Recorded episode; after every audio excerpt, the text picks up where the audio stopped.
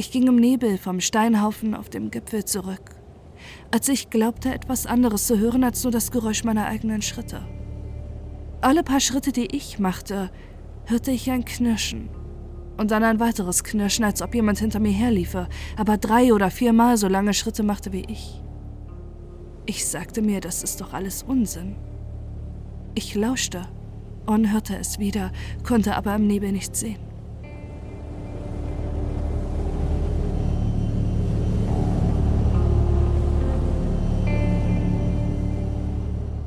Wenn man jemanden fragt, welches Monster aus Schottland bekannt ist, kommt oft ohne zu zögern die Antwort das Loch Ness Monster. Für Jahrhunderte wurde geglaubt, dass das Monster von Loch Ness, Nessie, in den Highlands von Schottland als einzige Kreatur für Angst und Neugierde sorgt. Jedoch ist ein anderes, weitaus erschreckenderes Wesen als Nessie in den schottischen Bergen heimisch. Dieses Wesen ist bekannt als am Fialeth Moor oder auch The Big Grey Man oder Ben McDoy, Schottlands Bigfoot. Der Ben McDoy ist mit 1309 Metern der zweithöchste Berg Schottlands, nach Ben Nevis. Dieser erstreckt sich in der Bergkette der Cairngorms, die sich über dem östlichen und zentralen Teil der schottischen Highlands erstreckt und auch zu Hause des berüchtigten Big Grey Man sei.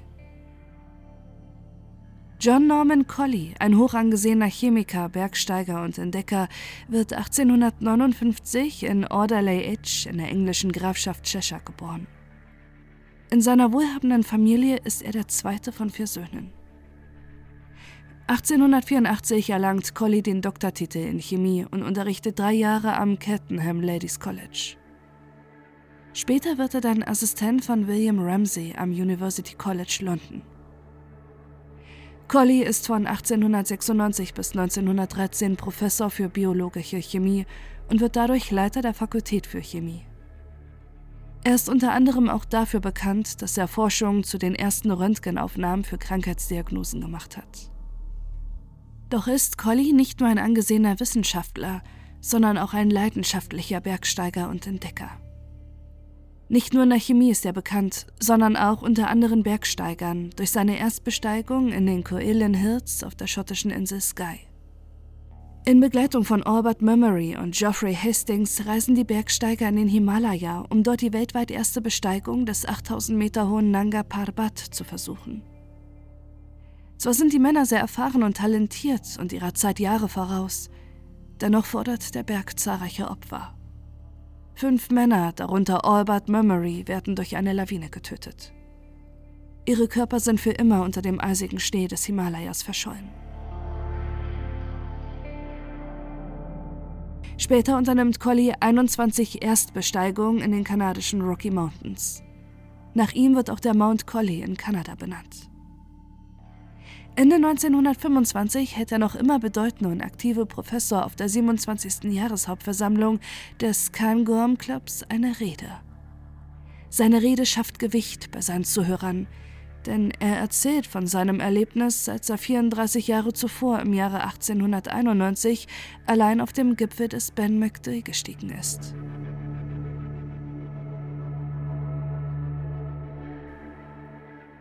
Ich ging im Nebel vom Steinhaufen auf dem Gipfel zurück, als ich glaubte, etwas anderes zu hören als nur das Geräusch meiner eigenen Schritte. Alle paar Schritte, die ich machte, hörte ich ein Knirschen. Und dann ein weiteres Knirschen, als ob jemand hinter mir herliefe, aber drei oder viermal so lange Schritte machte wie ich. Ich sagte mir, das ist doch alles Unsinn. Ich lauschte und hörte es wieder, konnte aber im Nebel nichts sehen. Als ich weiterging und das unheimliche Knirschen hinter mir ertönte, packte mich der Schrecken. Ich nahm Reis aus und taumelte blindlings zwischen den Felsbrocken vier oder fünf Meilen, fast bis zum Rothy Mercus Forest. Was auch immer Sie davon halten, ich weiß es nicht, aber der Gipfel des Ben McDay hat etwas sehr Seltsames an sich. Und ich werde nicht noch einmal allein dorthin zurückkehren. Das weiß ich. Die Erzählung des Professors erregt die Aufmerksamkeit eines großen Medienechos. Andere ebenso seriöse Wanderbegeisterte kommen hervor und erklären, dass sie ähnliche Erfahrungen am Ben McDoy gemacht haben. Nie haben sie den Medien etwas davon erzählt, aus Angst verspottet zu werden. Auch erzählt das Buch Always a Little Further von Alistair Borthwick aus dem Jahre 1939 von zwei Bergsteigern, die er kannte und die etwas Ähnliches erlebt haben sollen.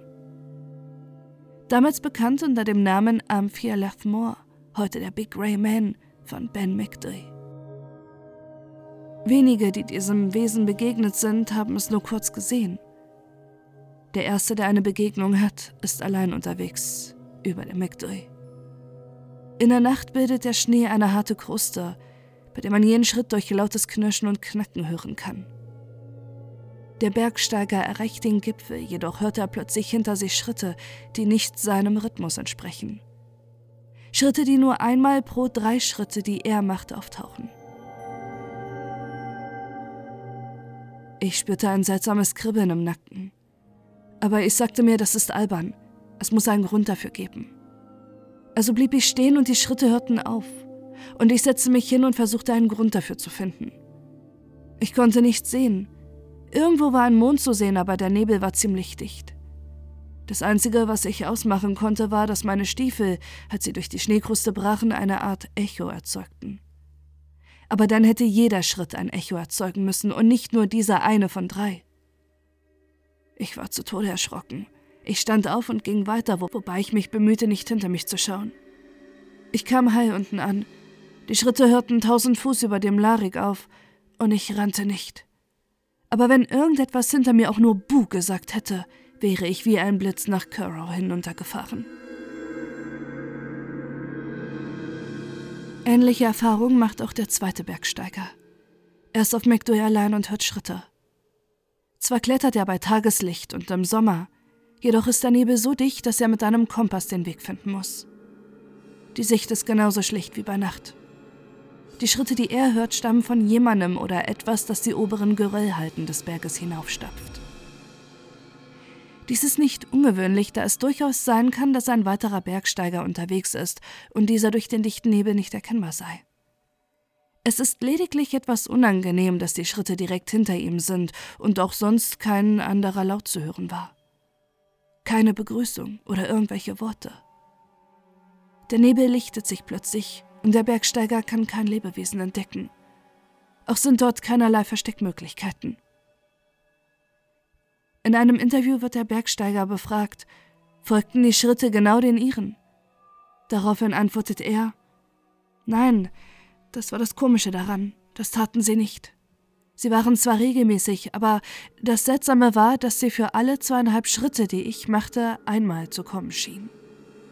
Er fand es noch seltsamer, als ich ihm die Geschichte des anderen Mannes erzählte. Er war nämlich langbeinig und 1,80 Meter groß, während der erste Mann nur 1,70 Meter groß war. Des Weiteren wird in dem Buch Always a Little Further beschrieben, wie ein Suchtrupp auf McDowell unterwegs ist. Auf dem Rückweg nach einem erfolglosen Tag werden die Wildhüter und Pirschjäger gefragt, die ebenfalls unterwegs sind, was ihre Meinung zu all dem sei. Die Wildhüter arbeiten auf McDoy, daher ist es nicht weit hergegriffen, dass diese etwas von den seltsamen Sichtungen mitbekommen haben. Ob sie den Big Grey Man auch gesehen haben könnten? Ist etwas an den Sichtungen dran oder ist es nur eine ausgedachte Geschichte? Einer der Wildhüter antwortet darauf nur mit Darüber reden wir nicht. Und damit ist das Gespräch beendet. Trotz der ganzen angeblichen Begegnung mit dem Big Ray Man haben nur wenige Augenzeugen ihn tatsächlich gesehen. Er wird als sehr dünn und über zwei Meter groß beschrieben. Auch soll er dunkle Haare und Haut haben, mit sehr langen Armen und breiten Schultern. Das Wesen bleibt meist im Nebel ungesehen und macht sich nur durch das Knirschen und Knacken des Schnees und Kies hinter den Bergsteigenden bemerkbar. Allgemein berichten Augenzeugen von einem Gefühl des Unbehagens, das sie rund um den gesamten Berg spüren können. Handfeste Beweise beschränken sich nur auf wenige Fotos und seltsame Fußabdrücke. Meist wird sich hierbei auf die Glaubwürdigkeit der Augenzeugen verlassen. Ein großes humanoides Wesen, das gerne in eisigen Bergen entdeckt wird, erinnert doch stark an ein sehr bekanntes Cryptid aus den Himalaya, den Yeti. Der Yeti wird oft als sehr großes, zweibeiniges Wesen beschrieben, das etwa einem Affen ähneln soll. Augenzeugen beschreiben diesen oft mit braunen, grauen oder weißem Haar und großen, scharfen Zähnen. Die Beschreibung passt auch gut zum Big Ray Man. Könnte es also sein, dass der Yeti einen entfernten Verwandten in den schottischen Gebirgen hat? Und wie könnten diese Kreaturen und der gesamte Mythos zusammenhängen? Immerhin unterscheiden sich die jeweiligen Kulturen, in denen die Kryptide auftauchen, doch sehr. Doch der Yeti ist in vielen verschiedenen Ländern und Kulturen unter verschiedenen Namen bekannt. Zum Beispiel ist in der russischen Folklore der Tschutschuna ein Wesen, das in Sibirien heimisch sein soll. Es wird als bis zu zwei Meter groß beschrieben und soll mit dunklem Haar bedeckt sein. Nach Erzählung von Nomadenstämmen soll es sich bei dem Tschutschuna um einen gut gebauten, Neandertaler-ähnlichen Mann handeln, der komplett in Fell gehüllt ist. Gelegentlich soll dieser auch Menschenfleisch verzehren. Augenzeugen berichten auch einen Schwanz an der Kreatur gesehen zu haben. Weltweit erstrecken sich unzählige Geschichten von großen, mit Fell bedeckten humanoiden Wesen, die zurückgezogen leben. So auch der Abominate Snowman. 1921 leitet Oberstleutnant Charles Howard Bury die britische Mount Everest Erkundungsexpedition. Howard Bury schreibt im Buch Mount Everest The Reconnaissance von der Überquerung des Lac Bala in 6400 Meter Höhe. Dort findet er seltsame Fußspuren, von denen er erst glaubt, dass sie wahrscheinlich von einem großen grauen Wolf stammen, der in dem weichen Schnee Doppelspuren bildete, die denen eines barfüßigen Menschen ähnelten. Andere meinen jedoch, dass es sich bei den Spuren um die des wilden Mannes des Schnees handeln müsse, dem sie den Namen Methokangmi geben, was übersetzt so viel bedeutet wie Mensch, Bär, Schneemann. Für uns mag der Yeti nur ein seltsamer, zurückgezogener Schneemensch sein, doch ist dieses Wesen tatsächlich ein besonderer Teil des vorbuddhistischen Glauben mehrerer Himalaya-Völker.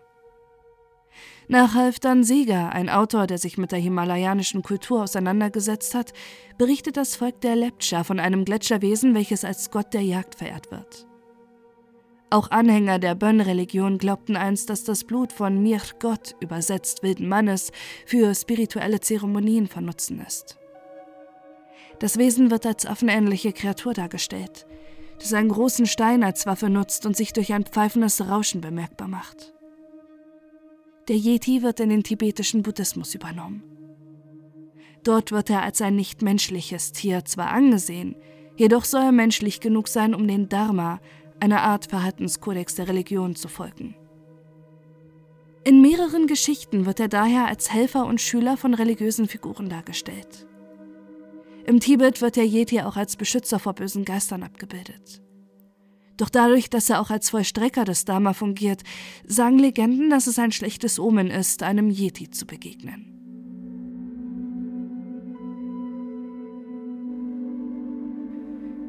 Die ersten aufgezeichneten Sichtungen des Yeti beginnen bereits im Jahre 1832.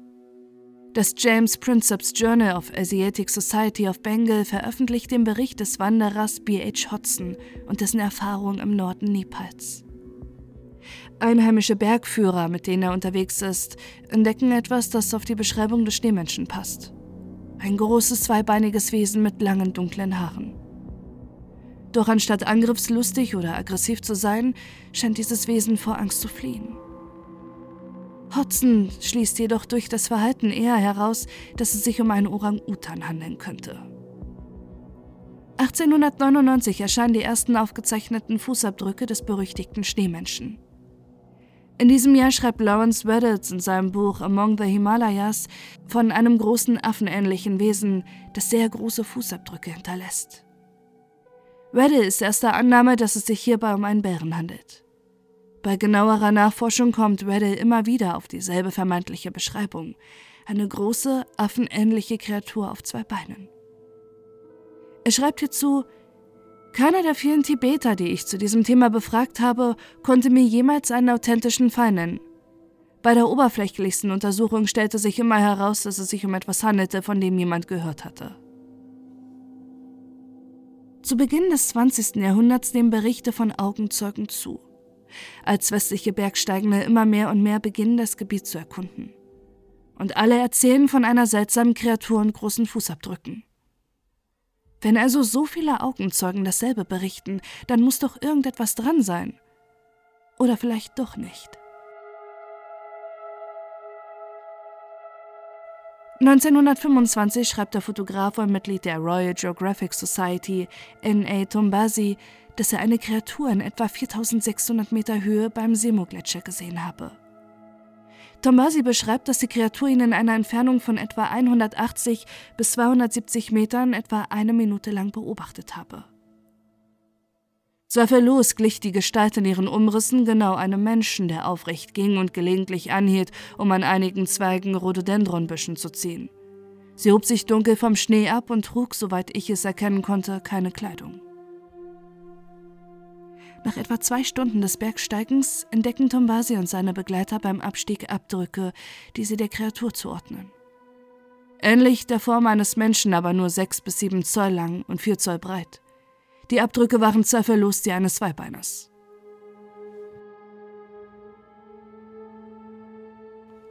Auch im Westen steigt in den 50er Jahren drastisch das Interesse für den Yeti. So sehr, dass Bergsteigende von überall anreisen, um Beweise für den Yeti zu finden.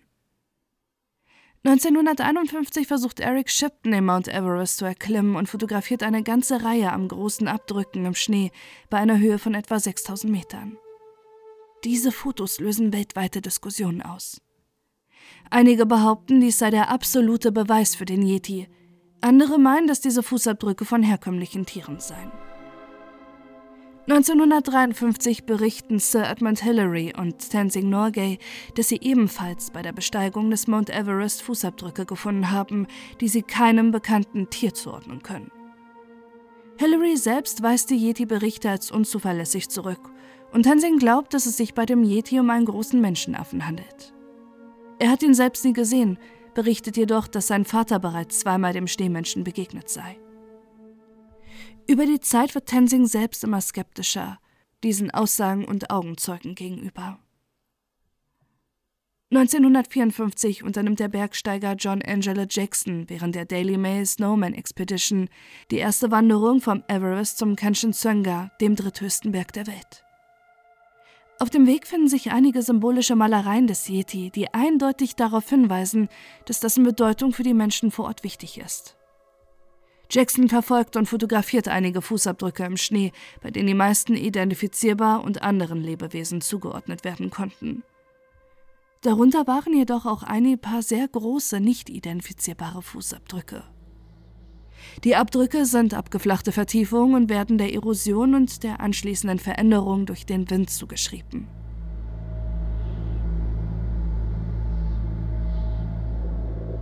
Es ist der 19. März 1954 und die Daily Mail druckte einen Artikel, in dem berichtet wird, dass Expeditionsteams Haarproben von einem angeblich im Kloster Pangboche gefundenen Yeti-Skalp erhalten hat. Sofort wird die Haarprobe zur Untersuchung zu Professor Frederick Wood Jones geliefert. Die Haare sind bei schwachem Licht schwarz bis dunkelbraun und in direkter Sonne rot.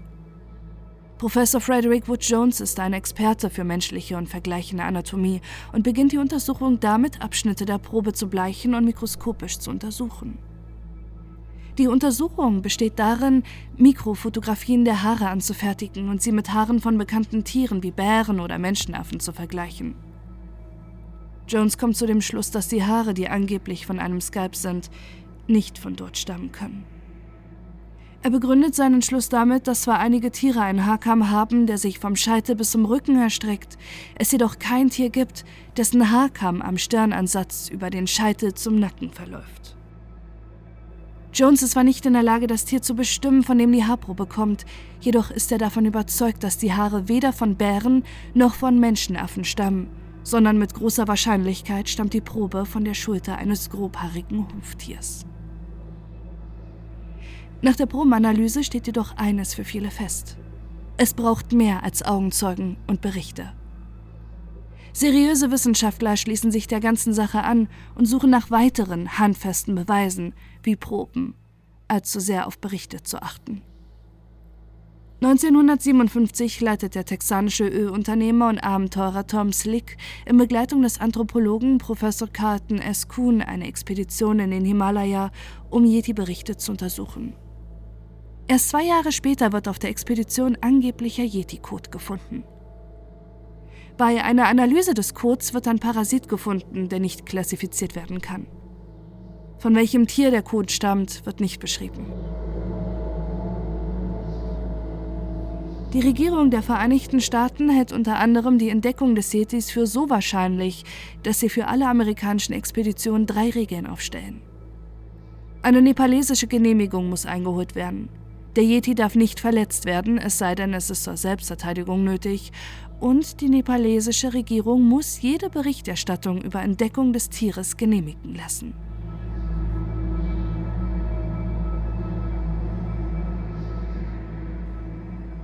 1960 bis 1961 finden die Silberhütten-Expeditionen von Sir Edmund Hillary statt. Das Ziel ist, physische Beweise für die Existenz des Yetis zu finden und möglicherweise seine Existenz damit zu beweisen oder zu widerlegen. Hillary leiht sich einen vermeintlichen Yeti-Skalp aus dem Kumjung-Kloster und bringt diesen für weitere Tests nach London. Im Labor untersucht Martha Burns die Haut- und Haarproben vom Rand des Skalps eingehend und vergleicht das Ergebnis mit ähnlichen Proben wie der Seeraue, welches eine Ziegengattung ist, dem Blaubär und den Schwarzbären. Burns kommt zu dem Entschluss, dass die Probe wahrscheinlich von einem Tier stammt, dass der Seeraue sehr ähnlich ist, aber definitiv nicht mit ihr identisch. Möglicherweise eine lokale Unterart derselbigen Spezies. Bis hin ins 21. Jahrhundert suchen Interessierte nach Beweise für den Yeti, doch bleiben die Funde über die Jahre relativ gleich. Es werden Fußabdrücke gefunden, die durch Formgießen in Labore abgetragen werden können. Haarproben, die entweder kein Ergebnis oder ein anderes Tier ergeben, sowie die Augenzeugen, die über die Jahre fast unveränderte Berichte liefern. Im Dezember 2011 soll in Russland ein Yeti gefangen worden sein. Es heißt, dass Jäger ein bärenähnliches Wesen gesehen haben, das versucht habe, eines der Schafe zu reißen. Es sei jedoch nach einem Gewehrschuss wieder in den Wald geflohen. Dann berichten Soldaten der Grenzpatrouille, sie hätten ein zweibeiniges, haariges weibliches Wesen gefangen, das einem Gorilla ähnelt. Jedoch stellt sich das Ganze als Falschmeldung heraus und war möglicherweise ein Werbegag. Seriöse Wissenschaftler beginnen Theorien zu den Kreaturen zu finden.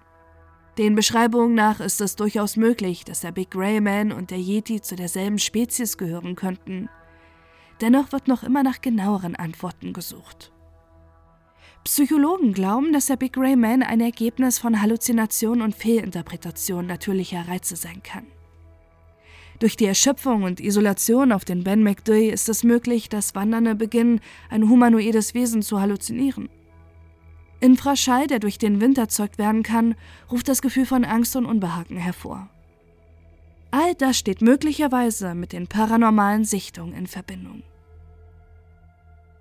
Eine optische Täuschung, die sich das Brockengespenst nennt, könnte ebenfalls eine Erklärung sein. Das Brockengespenst oder auch Berggespenst genannt, kann unter bestimmten atmosphärischen Bedingungen auftreten, wenn die Sonne in einem bestimmten Winkel steht.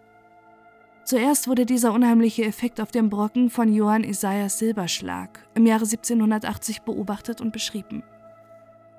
Der Schatten der Person kann auf eine Wolkenbank um sie herum geworfen werden, wodurch die Erscheinung einer schattenhaften humanoiden Gestalt entsteht. Und auch 1791 beschreibt der Dichter James Hogg seine Begegnung mit dem Brockengespenst. Ein riesiges Gespenst, mindestens 30 Fuß hoch und ebenso groß, das mir sehr nah war. Ich war tatsächlich ohnmächtig vor Erstaunen und Schrecken.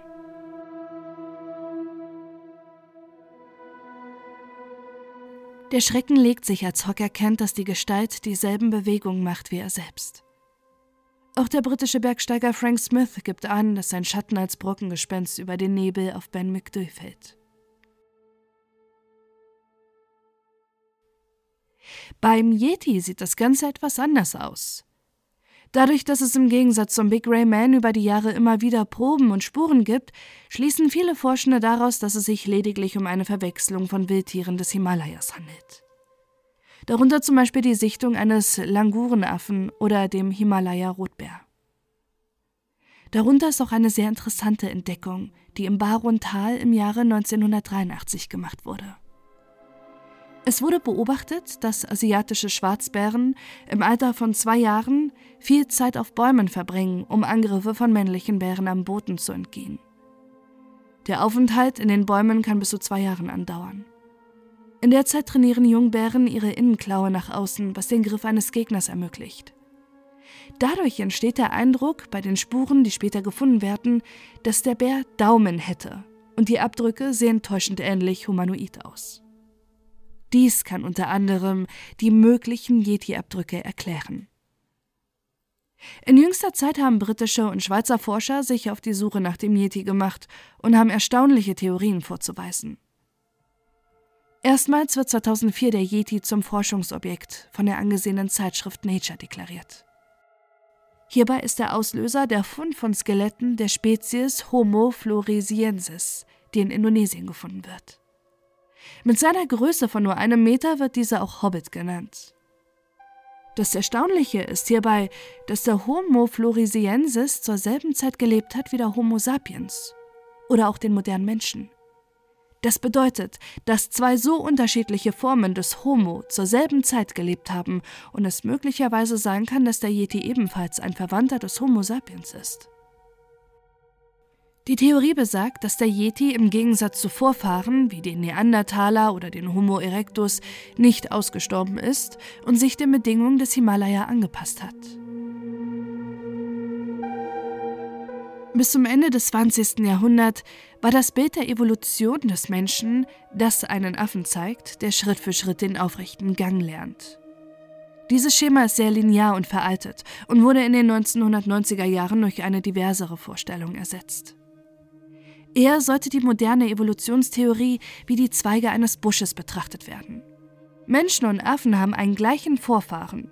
Dieser Vorfahre ist laut Forschung jedoch weder Mensch noch Affe. Aus diesem Vorfahre spalten sich die verschiedenen Arten des Homo auf. So kommt es also, dass verschiedene Homo-Arten, die äußerlich auch sehr unterschiedlich sind, zum Beispiel in der Körpergröße, zur selben Zeit gelebt haben. Die Homo-Arten, die gleichzeitig lebten, sind nicht Vorfahren voneinander, sondern können eher wie Cousins gesehen werden. Das Ziel einer Evolution ist nicht, das intelligenteste Wesen hervorzubringen, sondern das beste Überleben in verschiedenen Ökosystemen. Dadurch, dass unsere Erde vor tausenden von Jahren komplett andere und extremere Ökosysteme hervorgebracht hat, haben sich die Menschen dementsprechend angepasst, um zu überleben. Überraschenderweise wurden in Russland Knochenfragmente gefunden, die bei der Analyse einen weiteren Zweig des Evolutionsbusches bildet. Der Denisova. Der Denisova hominis oder kurz Denisovans lebte bis vor 76.000 bis 52.000 Jahren während der Altsteinzeit im Altai-Gebirge südlich von Sibirien. Vor rund 160.000 Jahren waren diese sogar im Tibet heimisch. Laut der Evolutionsforschung liegt die Zeit, in der der Denisovans gelebt hat, gar nicht so weit zu den ersten Yeti-Sichtungen entfernt, auf die gesamte Zeit der Erde betrachtet. Ist der Yeti möglicherweise ein letzter Überlebender einer prähistorischen Art, die schon längst ausgestorben sein müsste? Und kann es auch sein, dass der Yeti sich zu einer eigenen Art entwickelt hat und in vielen Ländern und Kulturen wiederzufinden ist? Die Forschung hält diese Theorie für am plausibelsten. Diese Theorie wird dadurch bestärkt, dass in Sumatra eine eigene Art von Yeti gesichtet worden ist. Der Orang Pendek. Orang Pendek, was so viel bedeutet wie kleiner Mensch, soll in den abgelegenen bergigen Wäldern auf den Inseln Sumatra und Borneo leben. Angeblich wird dieser Kryptid seit mindestens 100 Jahren von einheimischen Waldstämmen, westlichen Wissenschaftlern, Reisenden und holländischen Kolonialisten gesehen und dokumentiert. Herr van Herwarten, ein holländischer Kolonialist, beschreibt 1923 eine Begegnung mit dem Orang Pendek. Ich entdeckte eine dunkle und haarige Kreatur auf einem Ast. Der Sedapa war auch auf der Vorderseite seines Körpers behaart. Die Farbe war dort etwas heller als auf dem Rücken. Die sehr dunklen Haare auf seinem Kopf fielen bis knapp unter die Schulterblätter und sogar fast bis zur Taille. Wenn es gestanden hätte, hätten seine Arme bis knapp über die Knie gereicht. Sie waren also lang, aber seine Beine erschienen mir eher kurz. Seine Füße habe ich nicht gesehen, aber ich sah einige Zehen, die ganz normal geformt waren. Sein Gesicht hatte nichts Abstoßendes oder Hässliches an sich, und es war auch nicht affenähnlich.